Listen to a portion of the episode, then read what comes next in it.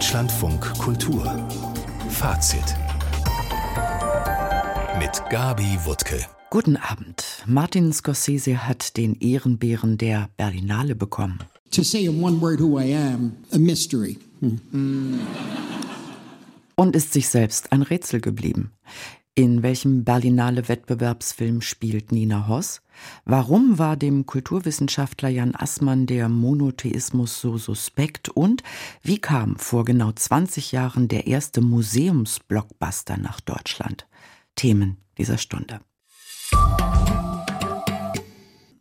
Die Hollywood-Regielegende Martin Scorsese ist heute bei der Berlinale mit dem Ehrenbären für sein Lebenswerk ausgezeichnet worden.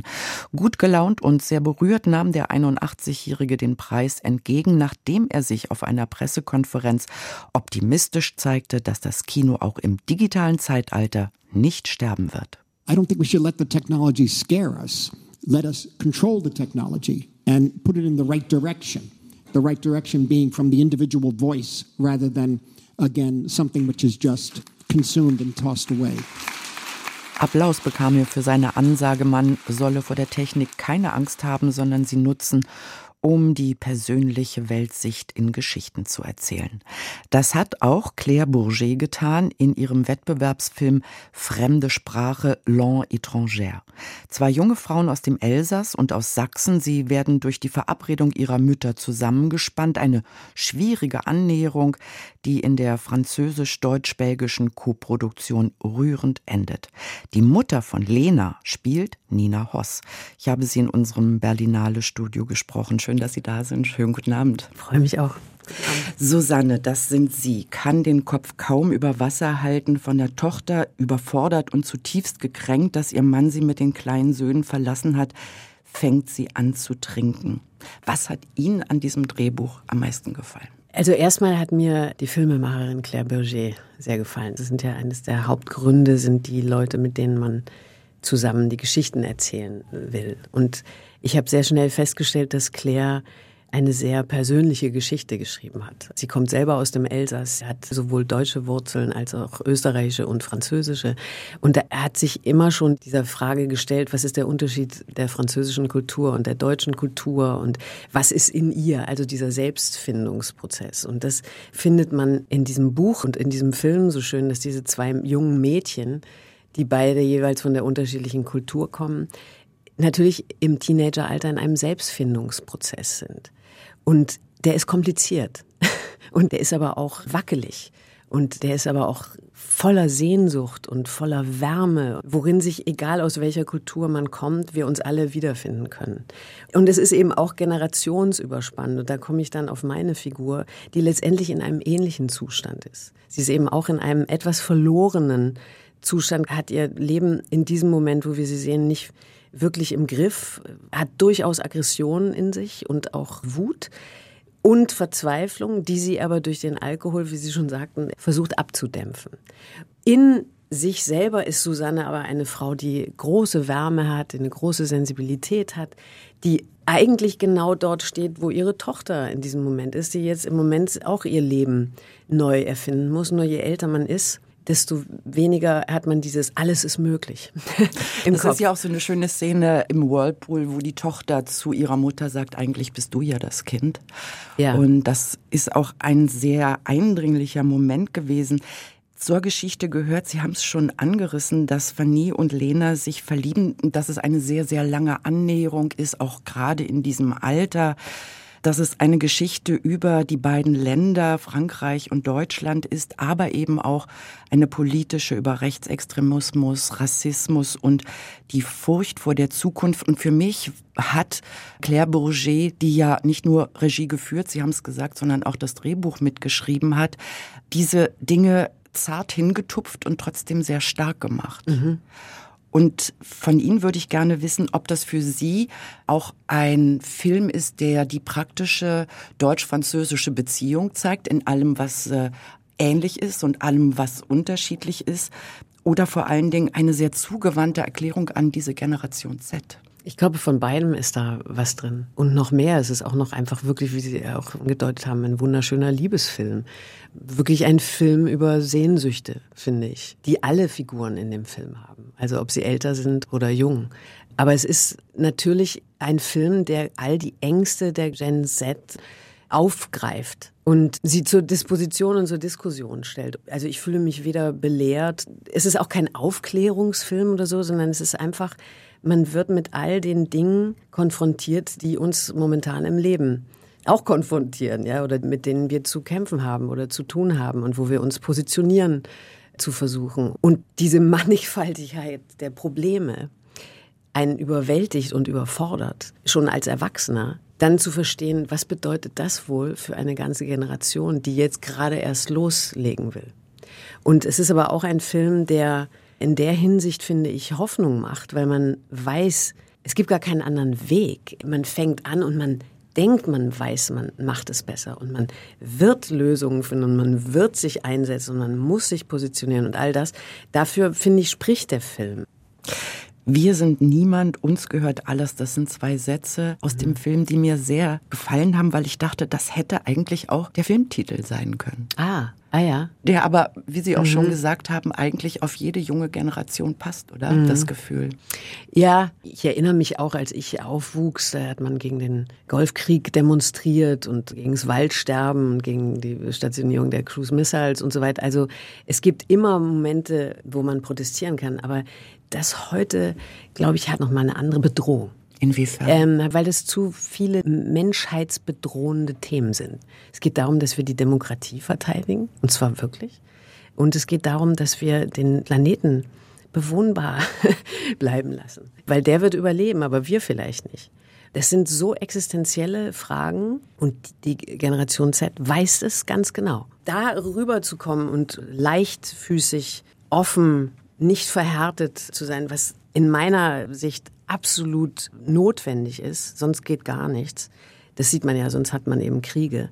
Das ist schwierig. Ich verstehe die Verzweiflung dieser Generation und ich sehe die Verantwortung, die wir alle gemeinsam haben. Und ich finde aber eben auch so wunderbar, muss ich sagen, dass jetzt Hunderttausende von Menschen in Deutschland, in einer kleinen Stadt, in der Hauptstadt, überall auf die Straße gehen und sich positionieren als Zivilgesellschaft und sagen, wir stehen dagegen auf. Wir sprechen uns gegen jede Form von Rechtsradikalismus aus. Wir müssen jetzt zeigen, wir verteidigen diese Demokratie. Es geht um die Wurst. Ja. Und ein bisschen was davon ist in diesem Film eben auch drin. Ganz unbedingt. Und Josefa Heinsius und Lilith Grasmuck spielen ja auch beide diese jungen Frauen, die sich ineinander verlieben durch viele Irrungen und Wirrungen und Unsicherheiten. Wirklich sehr, sehr beeindruckend. Auf dem roten Teppich wirkten sie mit diesen beiden auch sehr liebevoll. Es wirkte irgendwie sehr zugewandt. Ja, das war's. Wir mögen uns einfach alle sehr. Das war sehr vertraut. Es war sehr zart, aber auch herausfordernd. Also es war lustig, wir haben unglaublich viel gelacht. Zum Beispiel, das war ein Unterschied zum deutschen Filmemachen, dass man bei den Franzosen, also jetzt bei ihr, ich wusste immer nicht, haben wir jetzt schon, ist jetzt schon der Drehtag vorbei? Also alles fühlte sich so leichtfüßig an. Mhm nichts wurde so durchgeplant von einem Ort zum nächsten und so weiter und jetzt und jetzt musst du kommen und so weiter. Also so, man ist oft unter so einer Knute als Schauspieler, weil alle Angst haben, dass man nicht vor Ort ist, weil der Drehtag so viel kostet, hat man keine Zeit zu verlieren. Und das ist da überhaupt nicht gewesen. Man hat alles geschafft am Tag und völlig ohne Stress. Und das, das hatte auch zur Folge natürlich, dass wir uns so gut verstehen, weil das alles leicht war. Es hatte keinen Druck. Natürlich hat man Druck, dass man die Szenen schafft am Tag, aber das ging alles gut. Und das konnte man auch wieder mit zurücknehmen. Dieser Druck oder Stress, den man sich macht, dass etwas nicht klappen könnte oder man das nicht hinkriegt, dann wird es schlimmer. Ich wünsche Ihnen alles Gute. Vielen, Vielen Dank. Dank. Vielen Dank. Nina Horst zu Gast im Berlinale Studio. Fremde Sprache heißt der Wettbewerbsfilm von Claire Bourget. Gemacht in drei Tagen in Koproduktion von vier Ländern. Das ist der Berlinale Wettbewerbsfilm des dominikanischen Regisseurs Nelson Carlo de los Santos Arias. Pepe heißt er und gemeint ist ein Nilpferd. Patrick Wedinski, was hat's mit dem Tier auf sich? Ja, diesen Pepe gab es wirklich. Er wurde 2009 auf Anweisen des Umweltministeriums in Kolumbien erschossen, einem Land, in dem es eigentlich nie Nilpferde gab, bis vor 30 Jahren der Drogenbaron Pablo Escobar, ich glaube, den kennen viele, vier afrikanische Nilpferde für seinen Privatzoo hat einfliegen lassen. Und diese Nilpferde haben sich vermehrt. Es gibt mittlerweile über 200 sogenannte Kokainhippos, die auch als invasive Art in Kolumbien angesehen werden. Und sie bedrohen auch die Menschen und haben sich aber sehr wohl gefühlt da in Kolumbien.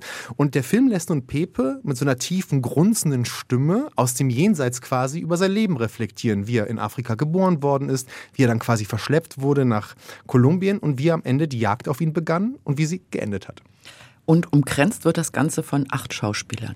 Ja, das stimmt. Also man muss sagen, dass Pepe und seine Geschichte für den Regisseur Arias so eine Art Ausgangspunkt ist für eine größere Kette von Gedanken, die er entwickeln möchte. Und wenn man den Regisseur kennt, weiß man, er kommt aus dem Experimentalfilm. Also in diesem Film haben wir Zeichentrickmomente, Dokumentarszenen, Spielfilmszenen mit Schauspielern, Nachrichtenbilder, Röntgenaufnahmen, dieses seltsame Overvoice aus dem Jenseits, das zu uns spricht. Und daraus entwickelt sich aber ein interessanter Bilderessay über die Frage, naja, vielleicht auch zu Kolonialismus, aber die Fragen Entwurzelung. Was passiert, wenn der Mensch in die Natur eingreift? Ist vielleicht nicht Pepe ein schönes Symbol für die großen Migrationsbewegungen auf unserer Welt? Das ist ganz interessant, wie der Film dem hinterher spürt. Das ist auch sehr zwingend erzählt in dieser Essayistik und auch hochintelligent. Aber was mir wichtig ist, es ist auch sehr lustig. Das ist ein sehr lustiger Film, weil die Einwohner Kolumbiens wissen, die Hippos greifen sie an, aber die haben keine Angst. Die lieben ihre Hippos. Also vielleicht auch, man kann was Fremdes auch anfangen zu lieben. Auch davon spricht der Film. Und wer das nicht genial findet, dass mal ein Nilpferdsohn spricht von der Leinwand, dem kann ich auch nicht mehr helfen. Amos Gitter hat in seinem Berlinale-Film Nashörner ins Spiel gebracht. Hier ist es ein Nilpferd. Ist im Kino die Zeit der großen Tiermetaphern angebrochen, um etwas über die Welt zu erzählen? Ja, könnte man sagen. Es gibt auch noch einen Dokumentarfilm über eine Insel voller Katzen. Es geht um Hunde in Korea. Aber ich würde sagen, dass Pepe eher für eine andere Bewegung steht, gerade auf dieser Berlinale. Regisseure lassen Dinge zu uns sprechen, die eigentlich sehr stumm sind. Das können Tiere sein, aber auch die Benin-Bronzen haben schon zu uns gesprochen. Es ist eine Berlinale voller Geisterwesen, Seelen, Dämonen. Also als würde das Kino versuchen, uns die Welt anders sehen zu lassen. Und das, worüber wir häufig reden, kriegt jetzt eine Stimme im Kino. Und dafür steht Pepe. Ein Film aus Deutschland wird in der Sektion Encounters gezeigt. Eva Trobischs Ivo. Wer ist Ivo? Ivo ist eine Frau, die als Palliativpflegekraft, als mobile Palliativpflegekraft arbeitet. Sie ist also immer unterwegs zu ihren Patientinnen und Patienten in Nordrhein-Westfalen, besucht ältere Ehepaare, alleinlebende ältere Männer, Frauen. Auch eine junge sterbende Frau ist unter ihren Patienten dabei. Mit ihr ist Ivo extrem befreundet, hat aber auch eine Affäre mit dem Ehemann der Todkranken. Und Eva Trobisch wirft uns in dieses Leben dieser Frau rein. Und mit dem Besuch der Wohnungen lernen wir auch unterschiedliche Lebensarten in Deutschland kennen. Jede Wohnung spricht über ein anderes Leben in Deutschland, interessanterweise. Und trotzdem sind wir vor allem bei dieser Frau, die psychisch und emotional immer wieder an den Rand gebracht wird. Und wir fragen uns, kann diese Ivo noch ein Leben führen, jenseits dieser ständigen Konfrontation mit dem Tod? Hat der Film ein roten Faden und eine Marschrichtung oder lässt er uns vor allem Anteil nehmen an dem, was da passiert? Ja, ich glaube, diese Anteilnahme ist sehr wichtig. Es ist auch eine Direktheit. Und für mich war das ein Film, der sehr stark von Deutschland heute erzählt. Diese ganzen Themen, die wir ständig in Talkshows, in politischen Debatten mitbekommen. Pflegekraftmangel, was passiert im Alter, wer zahlt dafür, auch die psychologische Belastung der Pflegekräfte. Das wird hier sehr greifbar und nachvollziehbar, ohne dass das aktivistisch wirkt. Denn diese Evo ist aus Fleisch und Blut, die macht auch Fehler. Ja, sie wird auch immer wieder angegriffen. Das Ganze wird getragen von so einem großartigen Spiel der Schauspielerin Minna Wündrich. Aber was ich interessant finde, ist eben das Bild von Deutschland, das hier entsteht. Ich würde auch sagen, die Menschen haben keine Angst vom Sterben, aber es fällt allen sehr schwer zu leben. Und ich denke, darüber könnte man auch noch mal lange nachdenken nach dem Film, was für ein Deutschland uns hier erzählt wird. Also weder ein Liebesfilm noch ein Sterbefilm, aber ein Gesellschaftspanorama. Absolut. Und das ist so stark. Eva Trobisch wird ja von meinen internationalen Kolleginnen und Kollegen schon als die spannendste Stimme unter den deutschen Jungregisseuren bezeichnet. Und mit diesem Film, es ist erst ihr zweiter, zeigt sie, was für ein Gespür sie für Zeit hat, aber auch für Bilder, wie nah sie den Figuren kommt, aber wie viel Platz sie uns auch gibt, uns mit diesen Figuren zu identifizieren und ein Stück dieses Weges mitzugehen. Patrick Wilinski über Ivo und den Berlinale Wettbewerbsfilm Pepe. Am Samstag werden in Berlin die Bären verliehen, am Freitag in Paris der César für die besten französischen Filme. Stefanie Markert schildert, warum der César sich in diesem Jahr auf einem besonders schmalen Grad bewegt. La lecture d'un livre die Lektüre eines Buches kann ein Leben ändern. Deshalb ist es wichtig, seine Meister so früh wie möglich zu treffen, wenn sich der Geist formt. Wen hast du schon getroffen oder bewundert, Vanessa? Der Film Le Consentement, Einvernehmlichkeit, hat Ende 2023 in Frankreich für Aufsehen gesorgt. J'étais avec Gabriel, Maman. Ich war mit Gabriel zusammen, Mama. Guck mal, er hat mir ein Gedicht geschrieben. Vanessa, arrête. Vanessa, du gehst nirgendwo hin. Er ist 50 und du bist gerade 14. Er benutzt dich. Was zwischen uns geschieht, ist sehr schön, sehr selten, nichts als Liebe. Es ist ein Glück für dich, dass ich der Erste bin. C'est une chance pour toi que je sois le premier. Lektorin Vanessa Springora, 51, hat ihr Buch verfilmt, in dem sie den vielfach preisgekrönten, heute hochbetagten Schriftsteller Gabriel Masneff beschuldigt, sie sexuell missbraucht zu haben. Dem französischen Literaturbetrieb wirft sie Komplizenschaft vor. Schauspielerin Judith Godrèche ist heute genauso alt wie Vanessa und sie war es auch damals, als der 26 Jahre ältere Regisseur Benoit Jacot sie in sein Bett holt. Sechs Jahre war sie seine Lebensgefährtin, drehte als Teenagerin mit ihm Die Entzauberte und erhielt die César-Nominierung als beste Nachwuchsdarstellerin. In der Zeitung Libération hat Benoit Jacot noch 2015 erklärt, seine Arbeit als Filmemacher bestehe darin, eine Schauspielerin zum Überschreiten einer Schwelle zu drängen. Am besten ginge das im selben Bett. Seine Affäre mit Judith sei eine einvernehmliche Liebesgeschichte gewesen. Sieht man sich jemandem gegenüber, der mehr Macht und Autorität hat, der etwas darstellt, etwas durchdrückt, da stellt sich die Frage der Einvernehmlichkeit nicht, die gibt es nicht. Jemand nimmt dich auf verschiedene Art, manipuliert dich auch intellektuell.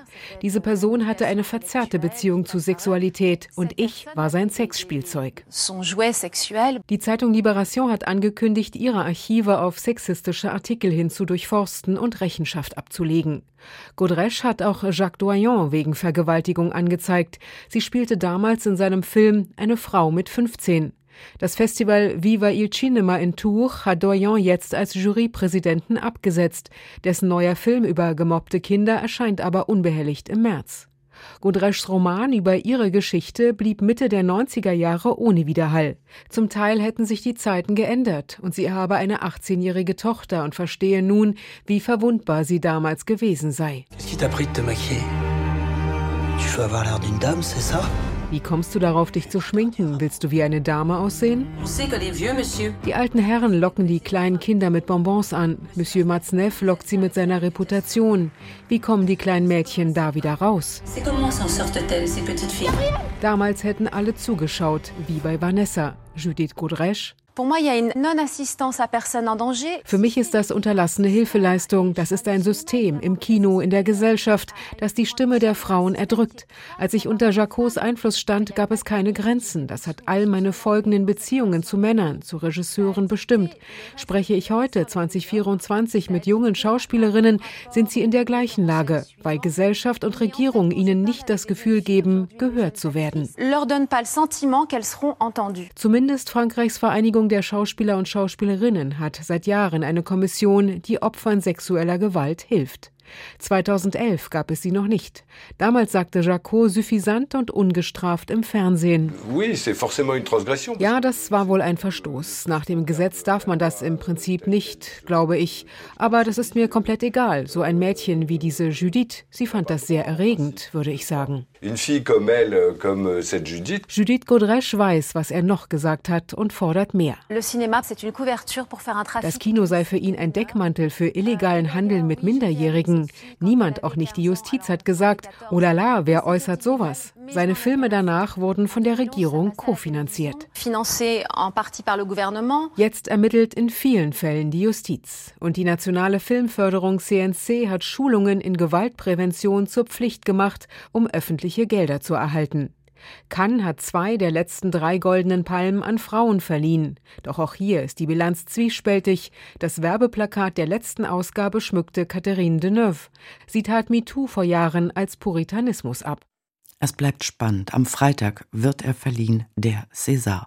Aus Paris berichtete Stefanie Markert. Weiter geht's mit Christian Riedel.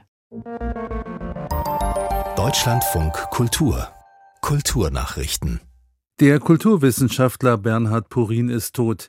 Der Direktor des Jüdischen Museums München sei unerwartet in der vergangenen Woche gestorben, heißt es in einem heute von der Stadt München veröffentlichten Nachruf.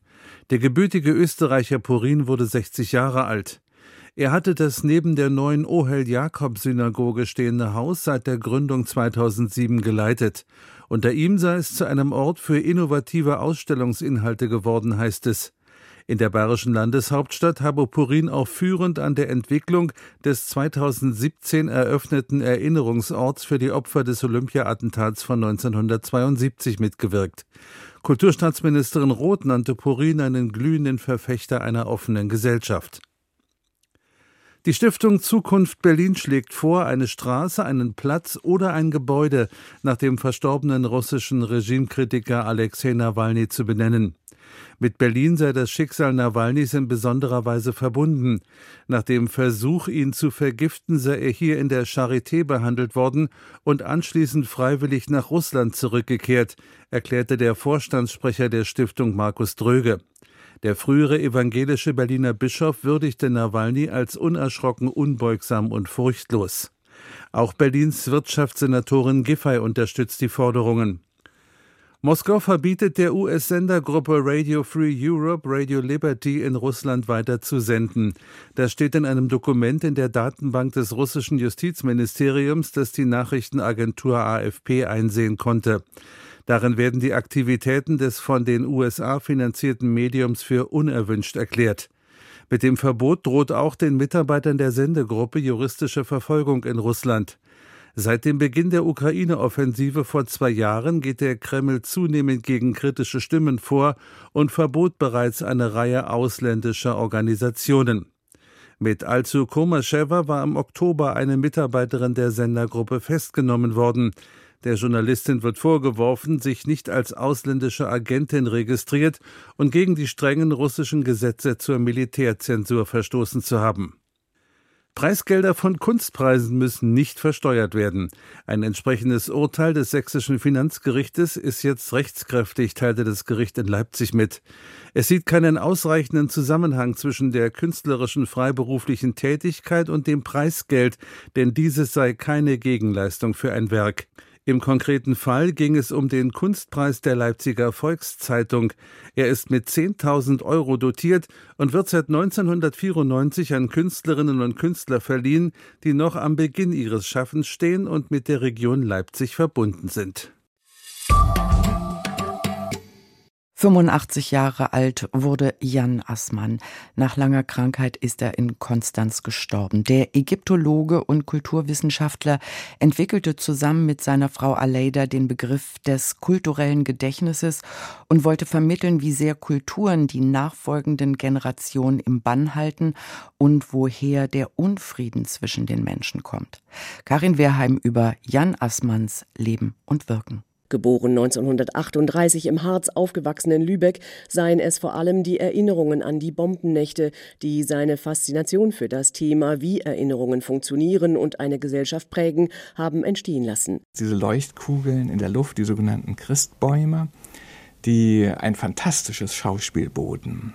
Nicht? Und die aber immer einen Luftangriff anzeigten.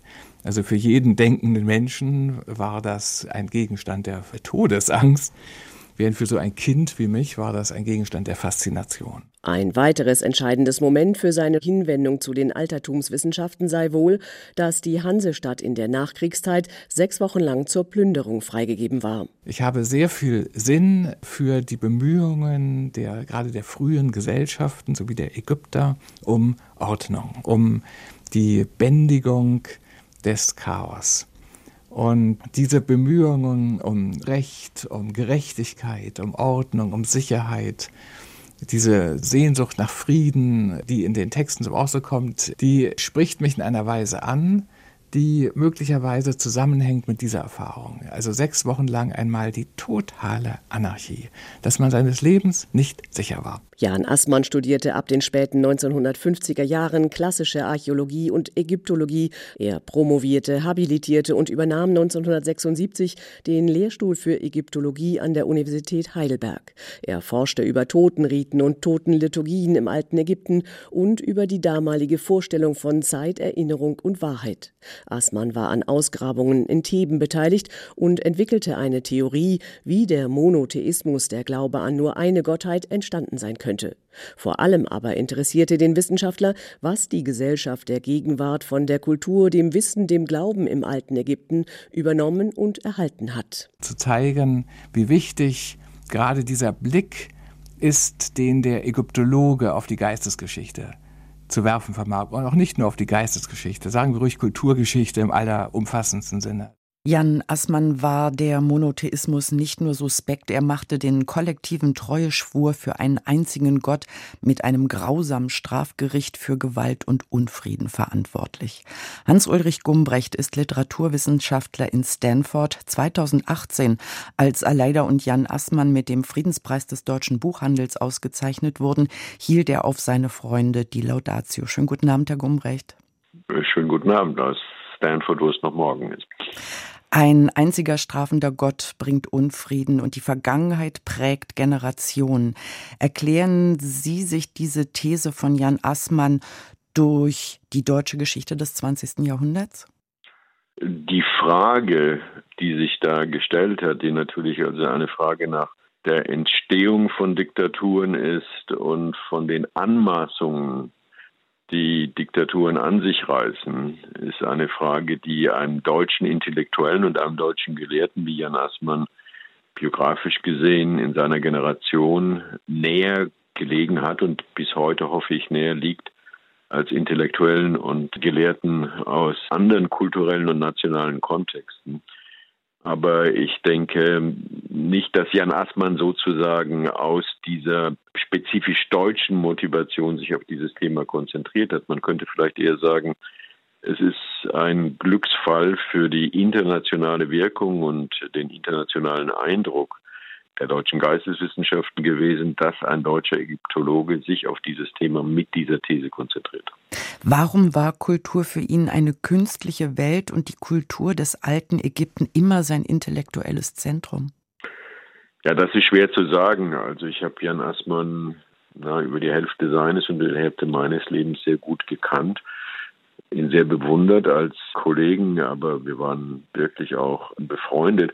Ich denke, solche Konzentrationen auf Ägypten gehen immer aus biografischen Zufällen hervor oder fast immer aus biografischen Zufällen. Man hat irgendeinen Lehrer, der einen sehr beeindruckt. Man geht in Museen und ist von Hieroglyphen mehr fasziniert als von Keilschrift. Ich denke, die Bedeutung ist, wie Jan Assmann eine Gelehrsamkeit, die es heute vielleicht nicht mehr gibt. Also jemand, der eben auch flüssig Hieroglyphen schreiben kann, das habe ich tatsächlich gesehen, nicht nur lesen kann, der aber auch Hethitisch und Sprachen aus jener alten vorantiken Welt beherrscht hat, auf der einen Seite ein Intellektueller war, der diese Gelehrsamkeit benutzt hat, um Interventionen in der heutigen Gegenwart prägnanter zu machen, überzeugender zu machen. Das hat ihm eine Bedeutung und eine Singularität gegeben. Ich kenne keinen anderen Geisteswissenschaftler, nicht nur in Deutschland, sondern international aus seiner Generation, die auch meine Generation war und ist, in dieser Weise Gelehrsamkeit vielleicht ein letztes Mal aktualisiert hat, mit so viel Kompetenz, aber auch mit so viel Engagement aktualisiert hat wie Jan Hassmann. Warum vielleicht ein letztes Mal? Weil die Gelehrsamkeit, die es noch gab und die noch zur Erwartung in der vorelektronischen Zeit auch gehört. Also, dass man sich solche Sprachen aneignen kann, dass man sich nicht auf Google-Übersetzungen verlassen kann und so weiter und so weiter.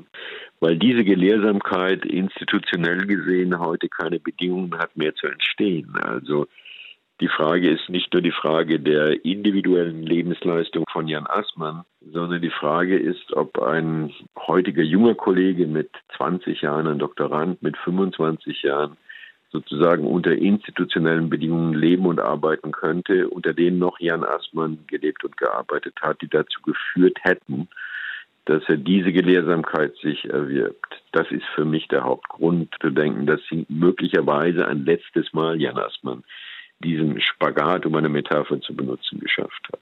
In Ihrer Laudatio 2018 haben Sie vom Andenken gesprochen. Mit Bezug auf Jan Assmann, wie haben Sie das gemeint? Ja, sowohl Jan als auch Aleida Assmann sind sehr berühmt geworden für ihre Konzentration auf das kulturelle Gedächtnis. Und das hat große Verdienste, aber ich denke, der Begriff ist zu breit. Natürlich spielt Gedächtnis und Erinnerung wenn es so etwas wie Kultur überhaupt und Geisteswissenschaften spezifisch gibt, immer eine Rolle. In der Hinsicht war mir dieser Begriff, also Gedächtniskultur, etwas zu flach und ich wollte mit Andenken zweierlei betonen. Einmal Andenken transitiver als Gedächtnis im Sinn von heraufbeschwören. Ja, Jan Assmann hat eine Fähigkeit gehabt, etwa in seinen vor allem frühen Büchern über die altägyptische Kultur Situationen heraufzubeschwören, dass man als Leser für einen Moment den Eindruck hatte, man ist gegenwärtig, man ist in dieser Situation da. Andenken aber auch, das ist die transitive Komponente dieses Verbs, in Bezug auf das, was ich vorhin schon erwähnt habe, dass die Erinnerungskultur und das Heraufbeschwören von Erinnerungen bei Jan Assmann nie stattgefunden haben ohne einen Fokus auf heute Kultur. Das war ihre erste Frage. Also die These zum Monotheismus und die These der Assoziation des Monotheismus mit Diktaturen hat natürlich zu tun gehabt, nicht nur mit der deutschen Geschichte in der Mitte des 20. Jahrhunderts, sondern auch mit Bedrohungen von Diktaturen, die auch in der heutigen Welt existieren. Sie haben es selbst gesagt, Sie kannten sich Jahrzehnte, waren Freunde. Er war ein humorvoller Mensch, das konnte man an seiner Art zu sprechen hören, aber auch sehr zurückhaltend. War es das, was ihn ausmachte? Ja, zunächst, und nicht, dass es unsere Hörer interessiert, aber im Gegensatz zu einem Typen wie mir, war Jan Assmann jemand, der sehr gut zugehört hat. Nicht? In den 80er Jahren haben wir fünfmal gemeinsam an zwei Wochen Kolloquien in Dubrovnik und Jugoslawien teilgenommen. Und das waren Kollegen unserer Generation, also damals junge Kollegen und Studenten. Und Jan Assmann hat jeden genau zugehört und hat eine Fähigkeit gehabt, oft aus Beiträgen, die gar nicht so bedeutend waren, bestimmte Einzelheiten herauszugreifen und diese Einzelheiten sozusagen in einen neuen Kontext zu stellen. Das war eine ganz besondere Stärke.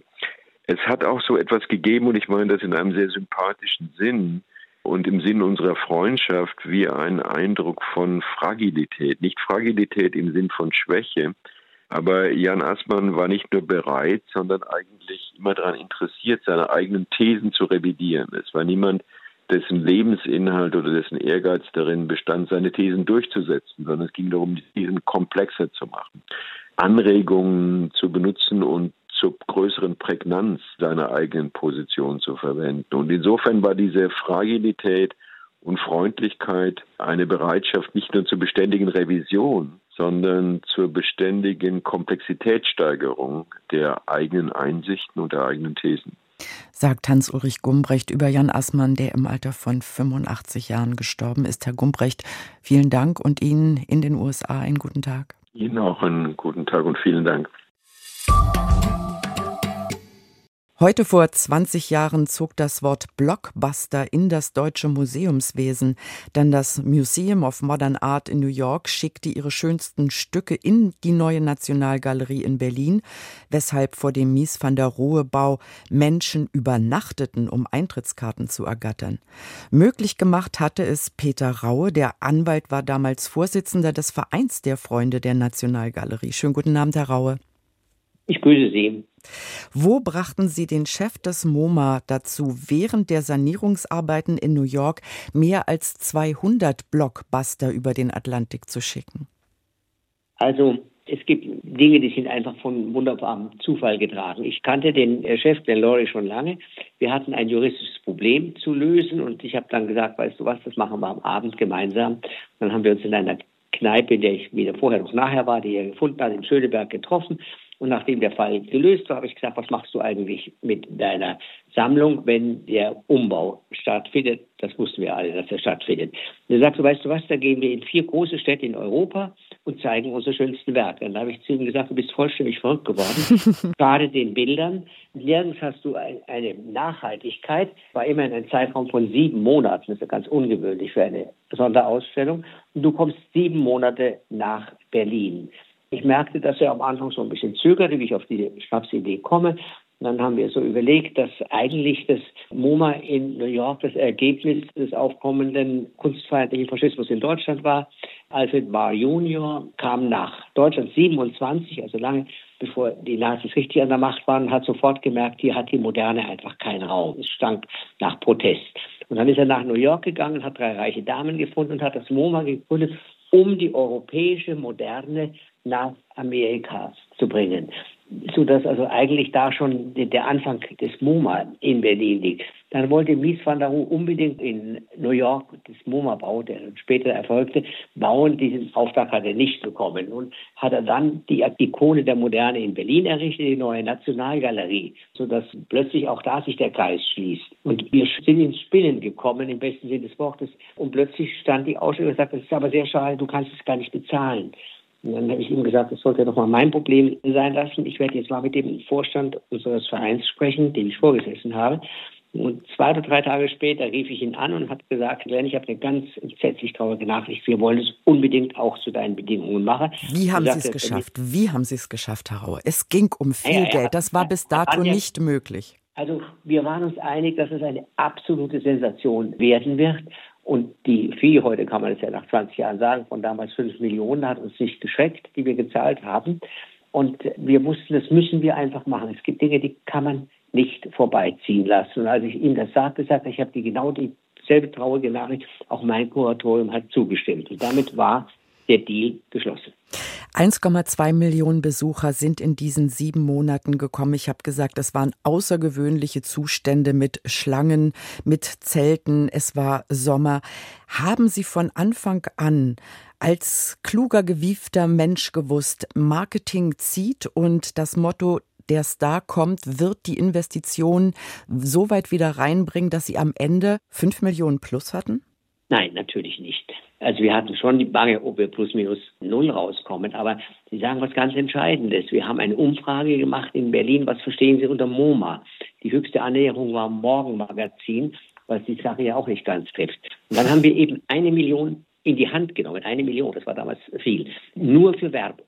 Etwas, was die öffentliche Hand nie machen würde. Und ich habe gesagt, wenn wegen der 1 Million nur 100.000 Leute mehr kommen als ohne die Werbung, dann haben wir das sozusagen wieder drin, weil jeder Besucher zahlt, lässt 10 Euro grosso modo bei einem Besuch. Und diese Rechnung ist aufgegangen. Wochenlang, Sie haben es ja gesagt, waren es große Plakate, der Staat kommt. Mir hat ein Feuilleton-Chef gesagt, sein Chefredakteur sei in die Redaktion gekommen und hat gesagt, du weißt doch, was das alles ist in der Kultur. Wer ist denn der Staat? Sagt, ich weiß es nicht. Und das hat schon so einen Hype ausgelöst. Und dann war es plötzlich so, dass es ein Mast wurde. Die Leute kamen aus Schweden aus Italien.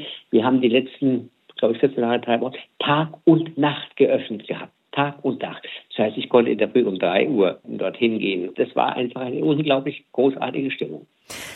Sie haben damit den Blockbuster-Begriff in die Museumswelt Deutschlands geholt. Seitdem aber meinen sehr, sehr viele, sie müssten aus jeder Kunstausstellung ein Event machen. Und das Event ist manchmal ein sehr, sehr großes Wort. Haben Sie trotz aller Begeisterung auch für das, was vor 20 Jahren passiert ist, manchmal das Gefühl, Sie hätten auch eine Büchse der Pandora geöffnet? Nein, das glaube ich nicht. Wir haben ja danach auch noch die schönsten Franzosen kommen aus New York, das Metropolitan hier gehabt.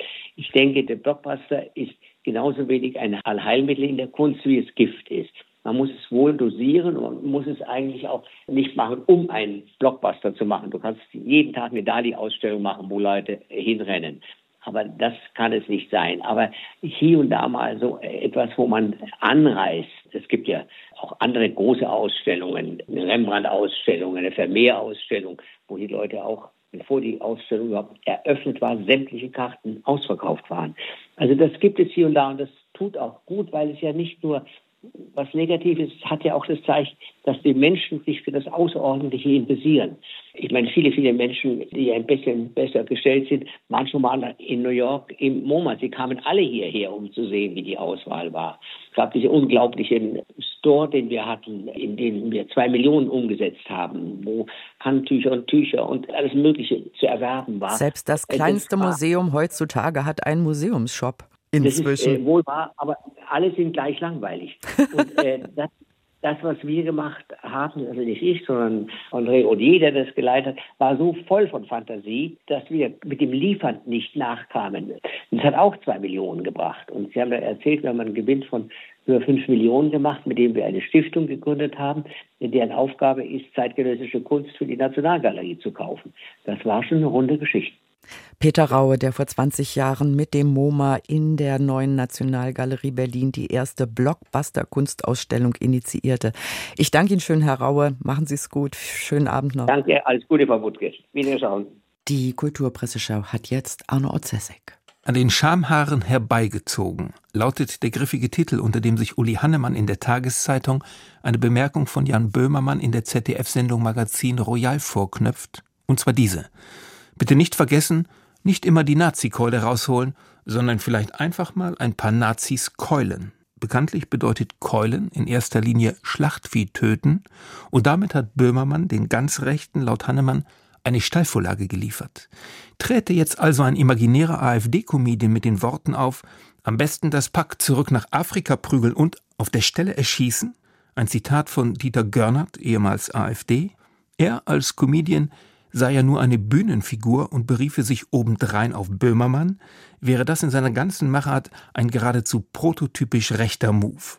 Einerseits so durchschaubar falsch und dabei doch in all seiner offensichtlichen Verdrehung gar nicht so einfach zu widerlegen.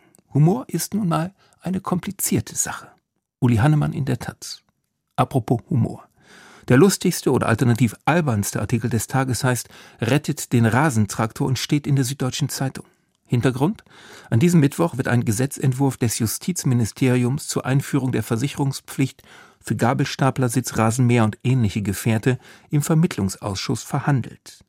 Der Setautor Gerhard Matzig ungt, dass die überforderte Bundesregierung ihr Glück immer noch im Vorgarten finden könne, eben dank Rasenmähergesetzgebung, und palavert gut gelaunt weiter, Tom Hanks spielt in dem Film Forrest Gump den berühmtesten Aufsitzmäher-Piloten. Das zentrale Motiv allen Seins, Run Forrest, Run, lässt sich tatsächlich auch im Sitzen, in Würde und sogar für umsonst erledigen. Im Stil eines Menschen, der bei sich und also glücklich ist. So gesehen ist das Aufsitzmähen kein nordkoreanisch anmutendes Niedersensen der Natur, sondern ein philosophisches Propädeutikum, möglicherweise auch eine spirituelle Transzendenzerfahrung frohgemuter Unfug von Gerhard Matzig. Wir wenden uns seriösen Themen zu. In der Frankfurter Allgemeinen Zeitung verreist Andreas Kipp gleich vier Berlinale Filme und insbesondere L'Un étrangère von Claire Bourget. Das Drehbuch tippt viele Themen an, die dem Publikum unter den Nägeln brennen. Die Jugendproteste gegen die Auswüchse des Kapitalismus und das Zögern der Politiker in der Klimakrise, den Vormarsch der AfD, den Bildungsnotstand, den Unmut über die EU. Aber jedes dieser Aufregerthemen wird auf eine Weise behandelt, die man eher mit dem Schulfernsehen als mit dem Kino verbindet. Als Lena, eine der Hauptfiguren, von Mitschülern den Hitlergruß gezeigt bekommt und der Lehrer deshalb eine Strafe verhängen will, erklärt sie, sie habe angesichts der jüngeren deutschen Vergangenheit für die Vorurteile Verständnis und auch ihre Generation müsse aufarbeiten, was damals geschah. So redet keine 15-Jährige, so spricht eine politisch korrekte Aufsagepuppe mal wieder ungnädig, der VZ-Autor Andreas Kilp. Unter dem reißerischen Titel Das kulturelle Supergedächtnis nimmt Marc Reichwein in der Tageszeitung Die Welt Abschied von dem Ägyptologen Jan Assmann. Rezeption und Durchbruch der Rede vom kulturellen Gedächtnis fielen nicht zufällig in die 1990er Jahre. Damals kam das, was wir heute bundesrepublikanische Erinnerungskultur nennen, erst richtig großflächig in Gang. Gedenkfeiern, Wehrmachtsausstellung, Stolpersteine, die selbstkritische Aufarbeitung öffentlicher Institutionen. Dass es mit Jan und Aleida Assmann gerade keine klassischen Historiker waren, die den Begriff Erinnerungskultur etablierten, scheint bezeichnend. Die Geschichtswissenschaft sah Begriffe wie Erinnern oder kollektive Identität nicht vor. dass sie Einzug in den öffentlichen Diskurs der Deutschen gefunden haben, bleibt die Lebensleistung der Assmanns. Gustav Seibt greift in der SZ noch weiter aus. In langer Perspektive gehört Assmann in eine Reihe, die mit Herders Bibelkritik beginnt, in Nietzsches Moralgenealogie einen ersten Höhepunkt fand und in die Synthese Thomas Manns aus Mythos und Monotheismus mündete, um danach noch einmal Wissenschaft, Ausgrabung, Philologie und Kulturtheorie zu werden. Und das war's für heute. Auf bald. Arno Otzessigs Kulturpresseschau, das war Fazit mit Gabi Wuttke.